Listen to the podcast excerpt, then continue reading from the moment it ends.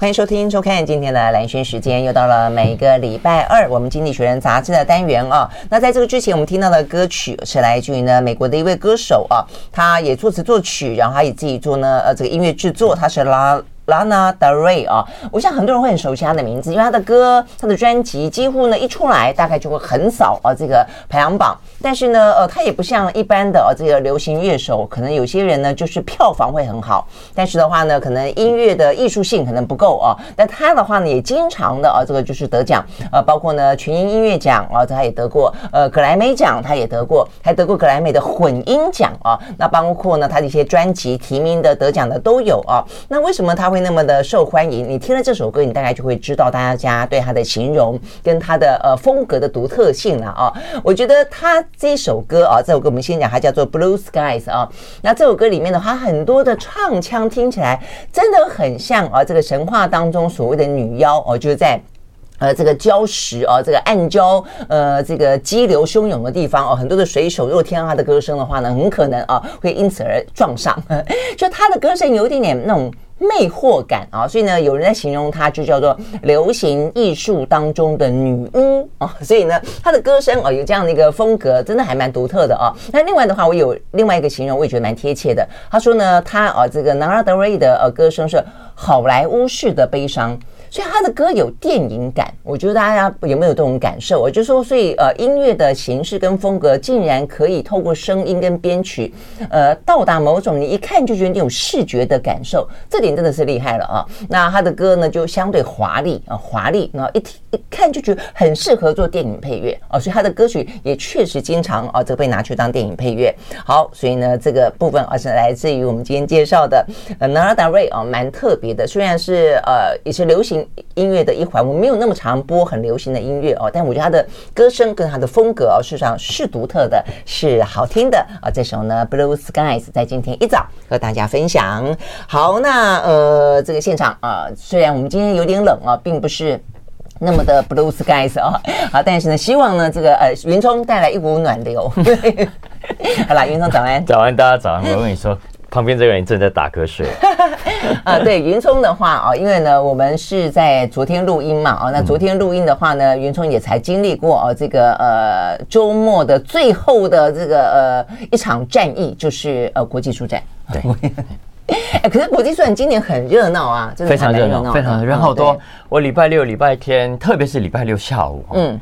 几乎是人满到走不动的那种状况，嗯嗯嗯，是嘛哈，所以也还不错，我真的觉得蛮不错的，因为我每次跟云聪都会在聊，因为他是出版社的老板嘛啊，那就会很替他关心，也很替他担心啊，目前的这个出版的书市啊，这个越来就越来越少人看书，哎，但是现在显然的，呃，书展的人还不错，我我昨天看新闻还看到说，呃，破纪录嘛，对不对？说有五十五万人次，嗯。呃，这个对于目前看起来萎靡的舒适来说，已经算很厉害了啦。嗯，其实过去这包括疫情前的二零一九年，我们可以看到舒展的形态已经明显的在转变了。嗯，在过去的舒展比较少的活动。大部分都是大家进去就看书嘛，对，或者买书，对，但是有折扣，对对对对，然后你可以接触到过去，因为不是每个人每个礼拜都有时间去书店嘛，嗯，所以但是出版社是每个礼拜都有新书书的，对，所以就会有很多的新书跟读者错过了，嗯，那每借由每年一度的国国际书展，我觉得大家也可以去看看，哎，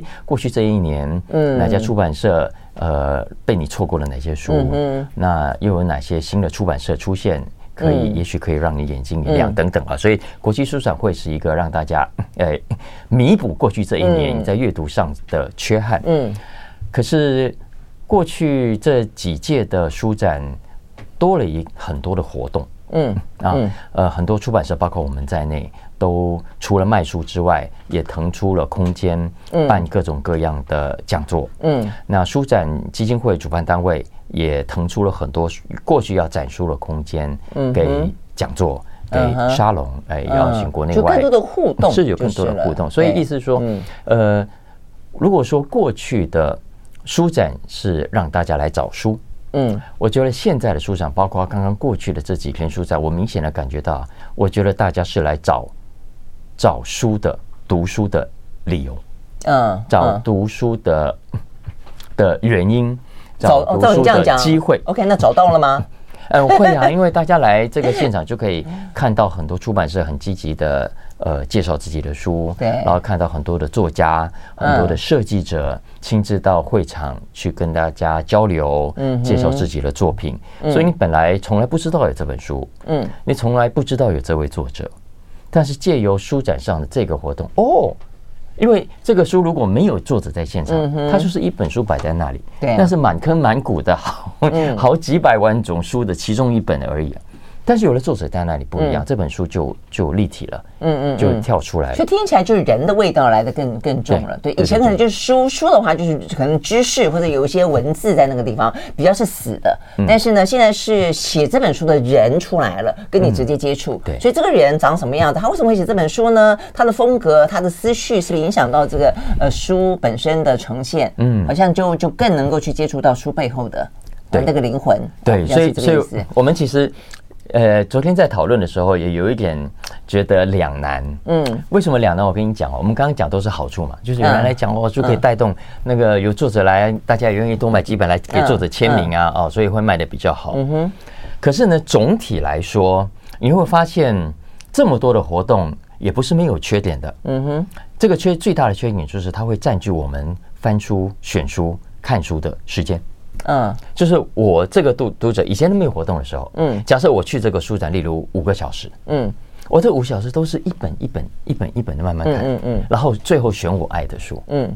但是呢，你现在去那五个小时哈，呃，人这么多，你可能扣掉两个小时排队啊，好了，一个小时就好了。对，那而且演讲基本上你说半个小时以上已经跑不掉啊。啊，对呀，所以你也许要花至少两个小时的时间在听各种的讲座，所以就像三个小时没有了，你剩下两个小时让你真正真正的读在那里，哎，翻翻书，自己静静的一个人去找。嗯，所以这个其实是我我们昨天讨论到，我我觉得，呃。还要进一步去去想的一件事情啊！可是问题是，我觉得，嗯，呃，你刚刚讲说自己去翻，然后自己去找，我觉得那真的就爱书人。他就喜欢读书、喜欢阅读的人，他才会想说：“哦，我要呃，挺有效率的，静静的一个人，呃，去知道、去去领略啊，去去感受这个阅读的快乐。”但是活动这种事情，就是说你可能不见得一开始你那么爱这本书，或是说那么爱这个作者，他可能就去了现场之后，然后听了以后，他才开始接触、开始感受，那个效果不太一样。是是是，而且而且特别是在今天，嗯，因为我朋友提到说，哈。如果再没有活动了，嗯，大家都不会来书展。嗯，是啊，我其实很多人去书展就是为了这样。对啊，因为你也你也不会想去书店了，怎么会想要去书展呢？哎，对，是不是这样的？就是你说要去找书的人到底有多少？这个呃，而且实上我之前也在跟你说聊过很多。我觉得所谓的书，你回过头去看，我就应该回归到最根本的那个概念，就叫阅读。嗯嗯，那所谓的阅读，呃，在没有呃印刷术之前。他也有阅读啊，他是阅读什么？他可能是用透过口说的方式，所以以前有所谓的吟唱诗人嘛，那可能到处去流浪，到处去旅行，可能那个时候也没有火车，也没有呃这个飞机，也没有船，他就用走的，然后带他带回了他的所见所闻，那个是最早期的、最最原始的阅读嘛。那后来有了文字之后，就是透过文字。那现在已经有了那么多更多的科技工具，有了这边有影音，呃，又有什么短影音、长影音，什么一大堆。那所以这个时候你你再去，呃，死守的书本的阅读，我觉得就比较容易被淘汰，某个程度说，或者说会跟不上，跟不上现代乐听者者的脚步啊，是不是这样？我我我我我跟不上，我已经在后面。等下再，所以所以我觉得的确是啊，所以这也是为什么过去这几年我你也知道我开始松动，嗯嗯，因为过去其实呃，就像说啊。这个我是那种很古典的，同一个题目改拍成电影，嗯，我会先读书的，我会先看先看原著，嗯，然后然后我 always 最后看完电影，我会觉得原著比电影好的那种。是啊是啊是这个样子，就像这一次的话呢，影展不呃书展里面大家很期待《繁花》的作者来一样嘛，就看了《繁花》，很多人就很就会想到要去看这个书，嗯，我是先看书啦，我也是啊，我们都是。书好看。啊，是，所以所以。过去之前很多人说啊，你要拍影片啊，你要你要你要这个去上电视讲故事啊，这样哈。然后，可是我们始终不太做这个事情。嗯，呃，最重要的原因是因为我们还是觉得爱书的人就是自己喜欢文字嘛。嗯，喜欢文字跟喜欢影像的在我过去又认为是两群人，嗯、可是今天就像你讲的，我觉得很多过去喜欢文字的人，嗯，现在因为影像也大跃进了，嗯、不再像过去，比方说以前我会觉得很多影像节奏太慢，很浪费时间，嗯、我看书比较快，嗯、但现在很多做影像的也很厉害，节奏也啪啪啪啪啪很快就好，嗯、所以再加上手机也让大家已经渐渐调试了，嗯，适应了这种呃用影像来取代文字的。习惯是呃，所以我我现在也松动了，我也现在只好跟着做短影片啊。对啊，因为你只要回去看看你自己的小孩，他们到底花多少时间看文字，那花多少时间看影片，嗯，你就会知道说，当代的阅读应该被某个程度，不要讲说完全改变，他至少应该要并行或者做一些调整，对不对？我我那两个很明显了，就是国中以前我都让他们看小说，所以那个他们可以《哈利波特》啦，一整套就这样看完。自从后来买了 iPad 给他们，嗯。然后对，就出现你刚刚讲的，就是当两者可以选择的时候，他们就会选择那个电子的。是啊，你们家的书应该有灰尘了吧？有没有结蜘蛛啊？OK，我们休息，回到现场。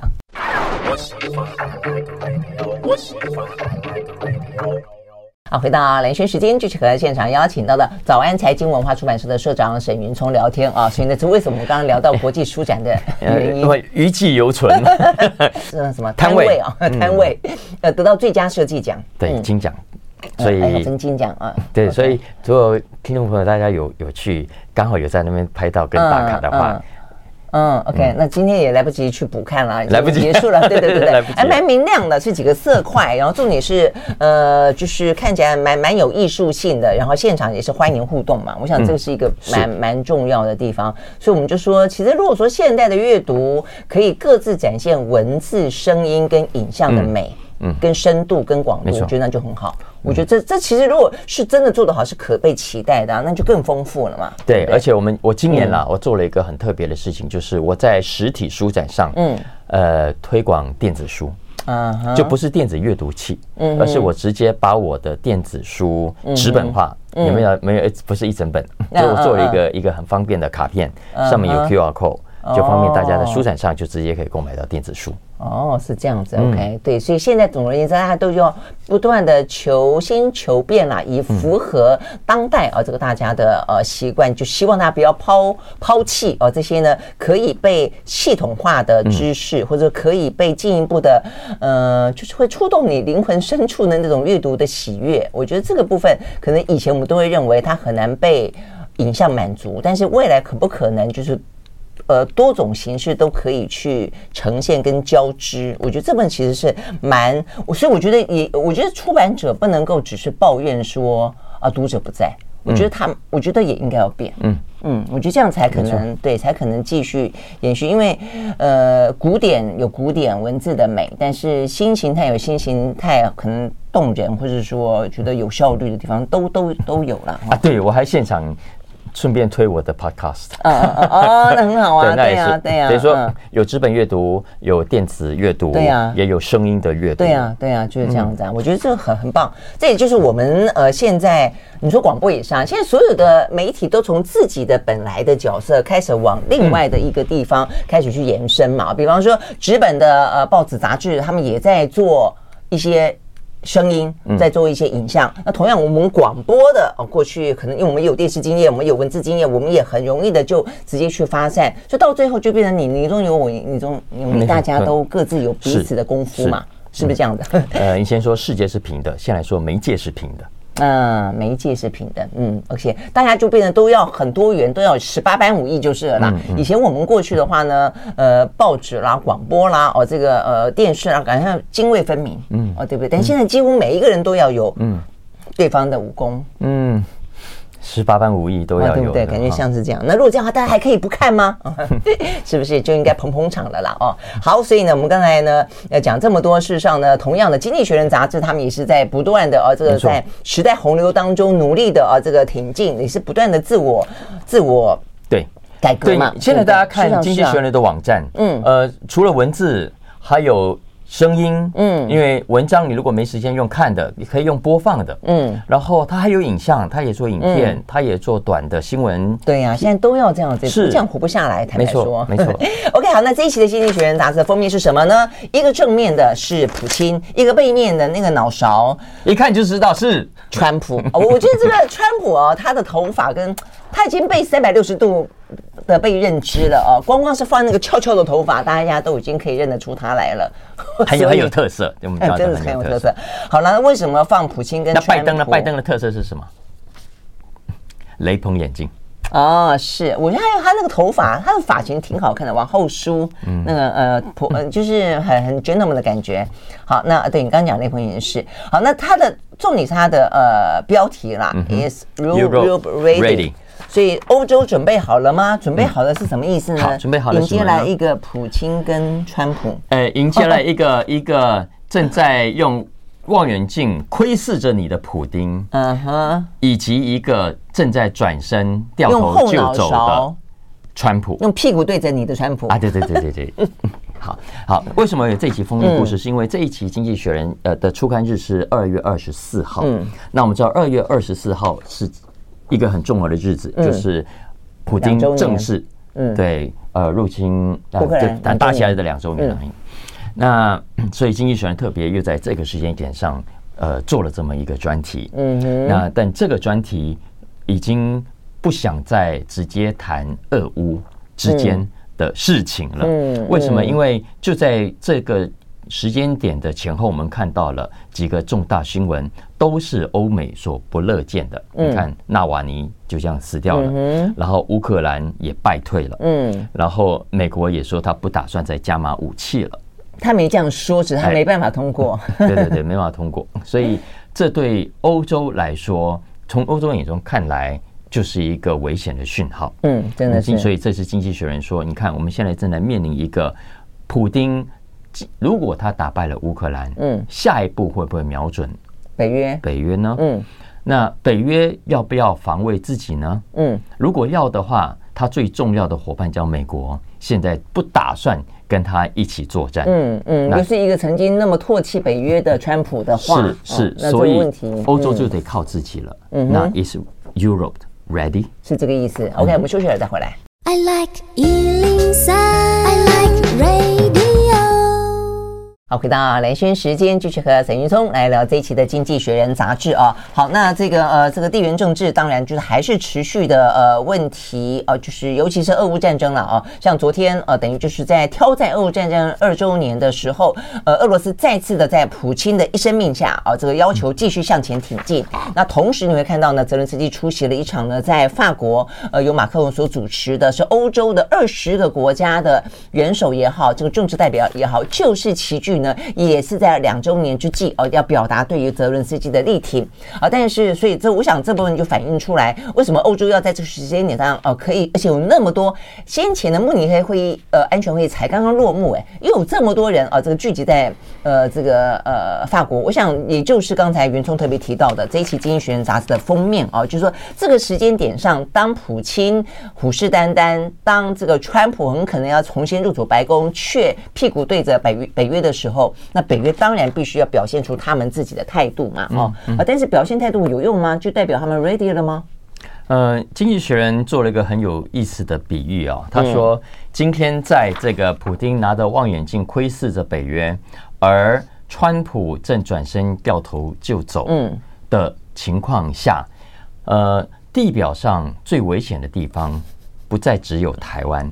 嗯哼，嗯，还包括欧洲在内啊，所以，所以他用了这么一个。我觉得像地表上面危险的地方好多哦，南，我觉得南海也是啊。你看那个呃菲律宾的渔船跟那个呃中国之间，我觉得也是不断的啊，这个摩擦很多。对，也有南海啦、红海啦，什么海？啊对对对对，红海昨天又又再打成一堆。哈，没错没错。所以 呃，所以经济学人这一期其实这个这个很长的专题，主要是提醒欧洲国家你要有警觉心，因为欧洲国家从一九八九年柏林围墙倒塌。东欧苏联溃败之后，呃，基本上对于安全这件事情已经完全，呃，老百姓不再那么在意了啊，呃，所以直到今天为止，欧洲还是有很多人都不觉得普京是一个大的威胁，嗯啊，都不再觉得战争是在他们眼中会短期内发生的事情。嗯，嗯，所以《经济学人》这一期特别针对这些人也有一些呼吁啊。他说：“呃，今天当然还有人对于普京对俄罗斯的这种侵略性是存有幻想的。”嗯，呃，所以《经济学人》说：“你如果还存有幻想，那你看看纳瓦尼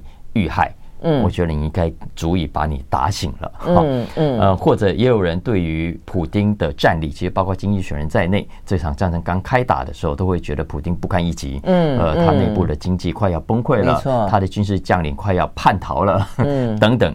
但结果大家可以看看乌克兰的战争，Russia is winning。嗯嗯，OK。所以在这种情况下，呃，当俄罗斯的军力正在成长，嗯哼，欧洲的。防卫自己的力量正在下降，而再加上川普 如果当选的话，那美国以及川普支持川普的这一派人，对于支持欧洲这件事情就越来越没有兴趣的。嗯，所以这也意味着欧洲不可以再像过去那样，应该要醒过来，应该要呃增加他的国防预算，嗯，应该要重建他的军事传统，应该要准备未来可能发生的战争。欸、我这样听了，我突然也觉得说，像你看以所以前所谓的全球化啊，事实上你在这个战略的角度去看，事实上大家也都是各自分工，尤其在西方世界啊，所以呢，北约就觉得说，反正眼前没有那么迫切可能的战云密布，那反正有一个老美，他们呢也愿意啊，这个呃跟欧洲之间保持相当程度的安全伙伴关系，所以他愿意呃护卫北约，所以确实他们的军事预算很低，嗯，但现在看起来的话呢，就变成说，呃，我们在谈到有关于去全球化，其实某个程度来看。像这样的气氛，这样的一个地缘政治，或者这样的一个政治领袖的崛起，你也让这些各自国家，当他们有这个醒悟的时候，就变成说，连军事部分也都必须要 自力救济，未来就变成一个又一个，嗯，自我。完成，嗯，自己啊，军事啦、经济啦，什么都尽量靠自己啊，半导体啦、晶片厂啦，啊等等，或者的区域联盟越来越明显了，我觉得，嗯嗯嗯，所以呃，嗯，给大家参考《经济学人》的一个数字啊，来来呃回应刚刚蓝轩描述的这个状况。我们如果从国防支出来看，美国现在国防支出是占它 GDP 的百分之三点五。OK，加上美国 GDP 很大，所以是享有是很大的一个金额。嗯、但是相较之下呢，北约只有大概呃百分之二点五到二点六，等于少了一个百分点，其实非常大的。而且整个整个欧洲当中，北这个北大西洋工业组织成员国当中，只有波兰、呃希腊还有 Estonia。嗯，这三个国家加上美国是超过总体平均的。嗯，其他的什么英国、法国、荷兰、德国、丹麦、加拿大、西班牙、比利时、卢森堡等等，嗯，那个国防预算的支出都相对是很低的。对呀，因为我觉得他们经历过一战、二战哦，我觉得那种和平的渴望以及那种对于军事哦，对于那种枪枪或弹药的那种嗯。排斥跟反感，我觉得会很、嗯、很多老百姓都宁可眼不见为净，你不要再给我提起战争这件事情。嗯嗯，所以所以这是呃，经济学人这一期用封面故事要提醒欧洲国家，在这种情况下是要有所准备的。对啊，好，那一方面就变成说在，在军事战略上面，因为一场俄乌战争所导致的这个北约必须自我武装起来，自力救济起来。那另外一方面的话呢，在这个科技战部分的话呢，很明显的看到的，就大家也都在半导体的产业当链当中，尤其美中的战事冷战啊，这个科技冷战起来之后，大家也都要开始自我武装，让自己的半导体啊能够呢，在这个供应链万一有所断裂的时候呢，看起来能够自给自足哦。所以接下来另外一个话题呢，就要讲到的是。台积电啊，它面对的日本。跟美国各自不同的状况，呃，这也是在我们昨天啊，这个花了不少的时间讨论的。因为在过去的这个礼拜当中，不管是 NVIDIA 的话题，不管是呢，呃，这个台积电熊本厂呃开幕的话题，都是占据了呃这个国际的财经的版面。嗯、没错，嗯，我刚刚讲二月二十四号初刊的这期《经济学人》，刚好搭上了这个俄乌战争开打两周年。嗯，但同时二月二十四号也是台积电熊本厂呃盛大起跑、风光起跑的的一天。嗯，那所以国际媒体都很关注这个事情，大家可以去看各种的财经媒体。那《经济学人》这一期当然会有一篇啊。那我前两天在呃，我们那个作者林宏文，就是他写《晶片岛上的光芒》，他对他可能是我觉得台湾一般媒体圈当中对台积电最了解的一个记者啊。那他他也特别翻译了一下这篇文章，简单的整理了一下。所以呃，大家有兴趣可以去找来看。那基本上我也帮大家快速的整理一下，因为呃。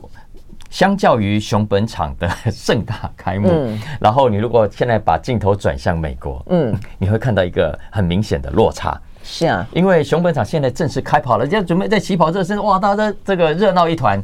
结果呢，到美国去亚利桑那州，什么是冷清清的一片的办公室？嗯，为什么冷清清？因为我们都知道，去年七月它的第一个厂，呃，是宣布要延后到二零零五年，不用二零四啊，二零零五年。然后二零二五年，二零二五，sorry 讲错。你看我舒展后遗症，时光倒退。对的，然后呃。刚刚我们上次节目也讲过，今年一月它的连第二座厂原本预计二零二六年要要开始，结果现在也变成延到不知道零七二又是零七二七二零二七或者到二八年不知道哦。嗯，那再加上我们知道它的第二个厂原本原本是打算要做三纳米的，也是最新高阶的，但现在台积电已经说不会了，他会做比较低阶的晶片，所以整个美国的计划看起来是是严重停摆。嗯，呃，没有到停摆，是停滞对在那里的，所以显然有很多的问题嘛。所以经济学这一期呃，快速的整理两个重点，第一个是为什么，嗯哼，以及第二个是我们可以得到什么样的启发啊？第一个为什么的部分，呃，第一个他认为是劳工关系的问题。嗯，OK，因为美国我们都知道很多劳工对于台积电哦，你动不动什么都找，连盖厂都找台湾的人去盖，你是怎么样？我们台美国没人哦，哈，嗯，所以其实问题是你的劳工的薪资那么高，成本那么高，你又没办法解决解决。薪资高对台积电不是问题，重点是台积电它需要呃更加投入，更加愿意像台湾员工一样卖肝没日没夜的这样的奋战精神。是，那在美国这个基本精神是是不在的，不在的。对，所以呃台积要怎么？呃，在新的这种劳工关系的情况下，呃，去打造它的高阶晶片，这目前看起来是一个很大的问号。嗯嗯，那但是相较之下，我们都日本，就都知道日本的工作文化。可能比我们台湾还要拼。嗯嗯，所以你看，那个张忠谋在礼拜天他的话里面有一段也很好，很好玩。他说他早就有这个感受，就是台湾跟日本之间的人才有高度的相似处。这个话里面听起来就就会，其实他一直都知道了，对，就会解释说为什么美国厂那么的痛苦。嗯嗯呃，张忠谋。他在很多年前就已经发现到中美这个差距，这也是为什么他后来资本投资基本上都不会再回到美国去。是啊，是一个很重要的原因。他就知道，他很清楚，在美国是做不出来的。对，所以他也不赞成。呃，坦白讲，他他他他是这一在波这一波里面不赞成台积电去美国，没错，呃，设厂的。对，讲的很白。老先生根本现在我都觉得，老先都自由自在。对啊，对啊，很酷啊。嗯，就他他就讲出了就是国外没有穿新衣这件事情。没错。啊，第二个重要的原因是当地的 local partners。因为我们现在知道熊本厂背后有很多的帮手啊，对，呃，做汽车汽车零组件的也来啦，Sony 也来啦，最近 Toyota 也在加码啦，OK，所以而且这些人不是只是当股东，而是他重要的客户，嗯，OK，所以呃，相较之下，亚利桑那厂现在基本上是台积电单打独斗的状况啊，对啊，再加上最后我们都知道补贴嘛，对，呃，日本现在人家说到做到。你需要的资本、需要的协助，我都给你，而且我拉民间企业一起来投资。可是呢，美国。嗯，到现在所有晶片法案号称有五百多亿要给这些晶片厂，可是台积电到现在都没有拿到。嗯嗯，而且还在谈各种条件。一分钱都没有。是，然后更何况再像我们前面讲的，它的建厂成本各方面都比较高，环保规定等等的这些也是台积电很大的限制。嗯，所以这以上就解释了为什么呃，其实包括经济学人在内，他比较看好日本熊本厂，嗯，然后比较对亚利桑那厂打很大的问号。嗯，真的吗？哦，难怪，事实上也是这个样子哦。所以呢，日本的厂已经讲到一场、二场了，接下来可能还会有三场、四场了哦。但是美国的话呢，到现在呢，一颗蛋都还没有孵出来。我给你们休息，回到现场。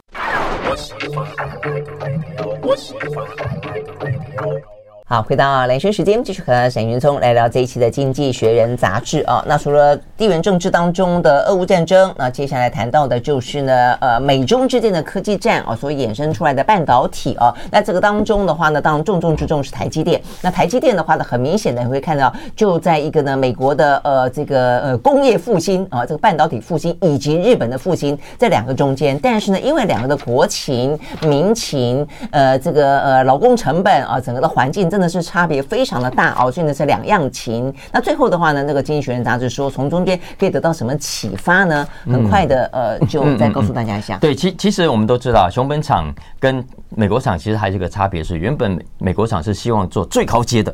嗯，三纳米的，没错。那嗯，现在做不到的是一个问题。不过日本打从一开始其实比较务实啊，其实成熟制程是成熟制程就十二到二十八纳米，它当然没有美国这么先进。可是我们从整个呃整个两个两边的规划过程当中，呃，经济学人说我们可以归纳出他讲出四个呃可以知道的结论，好不好？所以第一个是补贴啦，嗯，OK，补贴哈，他说要看到钱才算有效果。嗯，是啊，OK，对，我觉得日本用这个行动来打了美国一大巴掌。说真的是，你不要只是讲讲而已，然后还给一堆的条件，到现在还在谈判。没错啊，所以这一次我说，我们我们也没看到我们能够有什么样的抗议的声音，而且美国不给他也不会需要给个说法哈。嗯，真的是老大哥，对，他还是老大哥啊，真的是是你要来的哦，你要听我的哦。嗯，你看商务部长的讲话的态度，实情不是这个样子嘛？我就觉得实在是有点可恶。嗯，而而且呃，那个商务部长的的说法还是很强硬的，说是我姿态高高在上，就是经济学人谈了第二点，跟各种的环保法规。他还说：“你们没有过，我还是不可以给你盖盖盖厂啊！”所以《经济学人》点出了第二个重要的的的点是环保。嗯，OK，各种法规很重要，但是不可以过头。嗯，但是不可以过。当然，我我这里我们还是要打个问号，因为其实有一些是过头的，但有一些是基本的。嗯，呃，只是其实包括很多亚洲国家在内，都未必呃这么重视这件事情。嗯，啊，这其实这是第二点。再来第三点啊，呃，劳动力。嗯，OK，我们都知道劳工啊，工会可以强势，嗯，但是当你强势过了一个界限，嗯，呃，你就会吓跑投资者，嗯，不管是经济学人这样说是外资，但我觉得内资也是一样，这是为什么很多美国公司都跑到大陆市场，跑到墨西哥去市场，因为美国的劳工、美国的工会太难搞了啊。哎，所以我觉得他这点这三点都听起来都讲给美国听的啊，是啊，是啊，OK，好，没错。那最后当然第四个，呃，我觉得也是我们做生意一个很重要的道理。他说呢，潜在的客户啊。潜在的客户都应该要帮助他的供应商成功啊！是啊，是没错。啊，就我们呃，其实过去有一个大家都觉得讲本求利嘛，哈，就是供应商给我的价格越便宜越好。嗯，OK，最好呢就是对我有利，其他不管啊。嗯，可是我觉得这是一个基本的精神。你如果真的让你的供应商无利可图，人家经营不善，呃，或者偷工减料，其实对你来说也是不利的。所以他其实。以日本的这个情况下，当然是像索尼啦，对合资，所以合资 Toyota，因为它未来有这个需求，没错，所以它必须帮助你，没错。然后你的产品做得越好，呃，你的工厂管理得越好，越有效率，你未来降价的可能性也越高，嗯，呃，我也越有机会买到更好又更便宜的晶片，嗯嗯，所以这个是一个很重要的共生关系。我觉得这个道理，呃，日本人懂。嗯，美国人可能还卡在这件事情上。嗯嗯，我觉得这个是在这一次的过程当中，很多的潜台词没有说白在事实上这个东西。比方说，对台积电来说，你看那个 NVIDIA 黄仁勋跑台湾跑多勤，嗯，这就是一个共生关系嘛，因为他需要台积电帮他做这个晶片。但是某个程度来说，像过去我就很明显，像 Intel。Intel 过去是台积电的客户，但是他现在要自己过自己做，而且美国支持他自己做。那这几天也是敲锣打鼓哦，所以我觉得这部分的分庭抗礼，或者说他打算要去追赶台积电的态势很明显。所以这个问题，你说看在台积电的的眼中会不知道吗？哦，就你本来看起来应该是 partner 的，现在可能会变成竞争伙伴。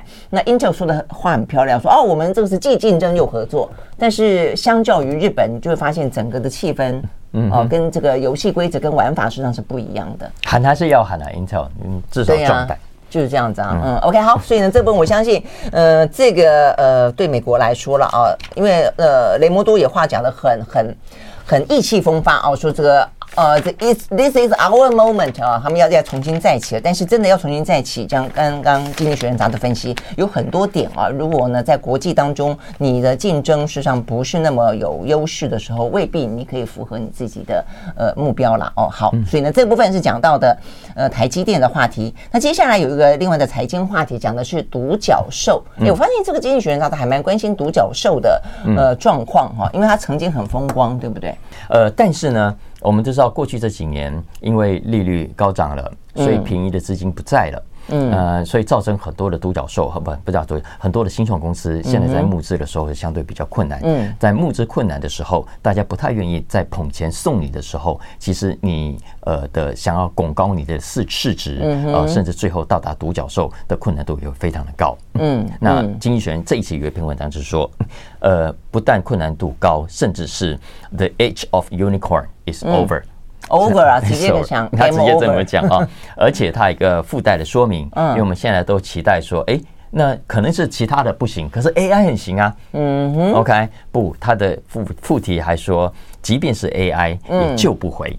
啊，这样也救不回，救不回呃，unicorn 的时代。好，嗯，那所以这篇文章就大概有解释了一下啊。当然，我们过去可以看到，呃，我们之前谈过的所谓妈妈概念股，嗯嗯，Meta 啦，Microsoft 啊，对，Amazon，然后这个 Alphabet，呃，Apple 这几家的市值，光是二零二三年到现在，呃，今年啊，嗯，就已经涨了，涨得那么凶，嗯，NVIDIA。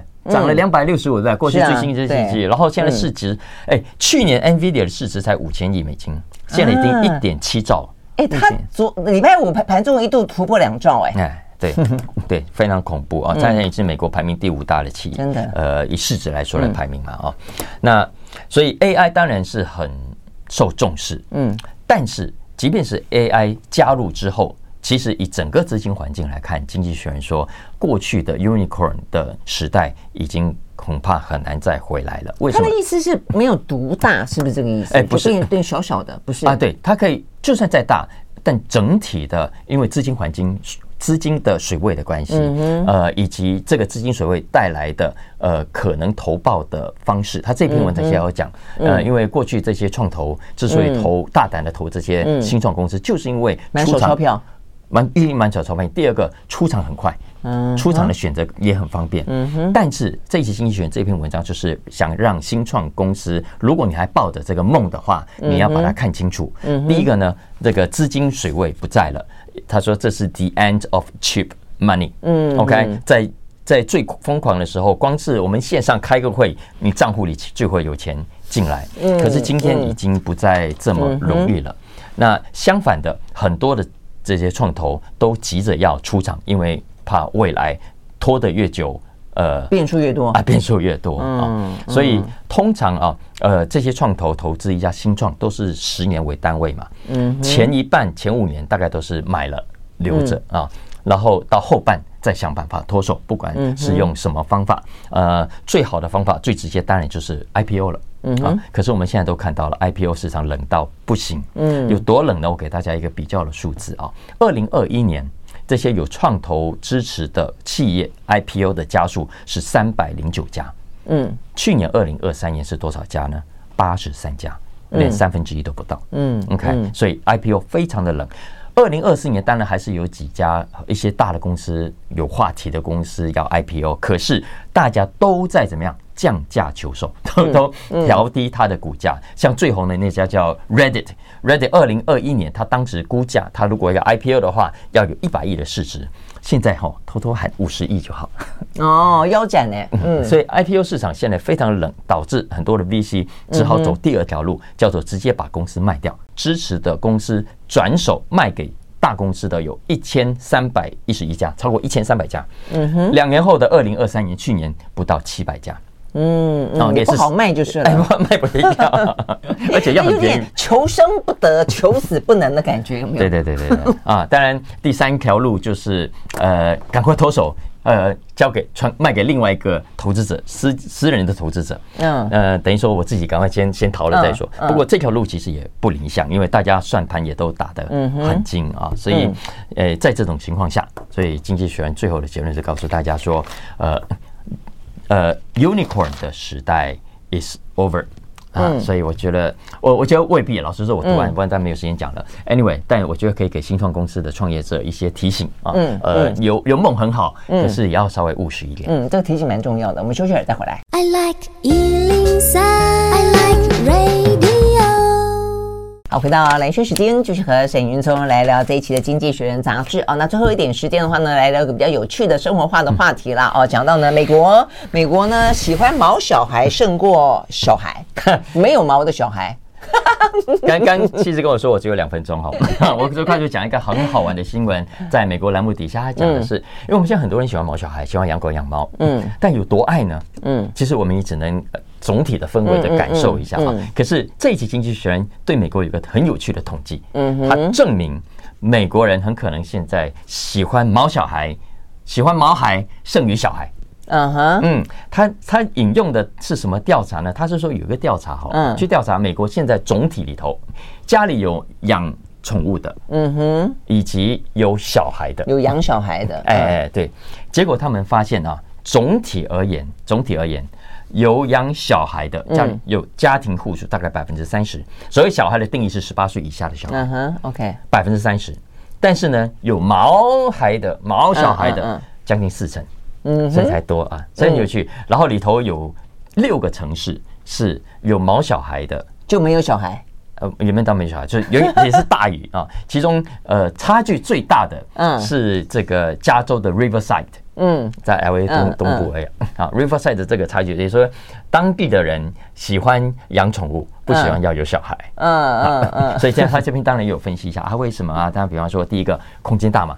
嗯，我们叫对，我觉得美国那么大，要要是我有那么一大片这个庭园的话，我可能不止种花、种草、种树，我可能就来只鸟啊，来只狗啊什么之类的。而且第二个是跟生活形态，单身独居家庭会特别的多。对啊，这个是一般分析里面大家觉得比较隐含着社会层面的不安吗？或者说至少是一个跟过去完全不一样的一种，就是社会结构、人口结构的改变。对对对，呃，所以也就是说，我觉得这个给我们一个统计。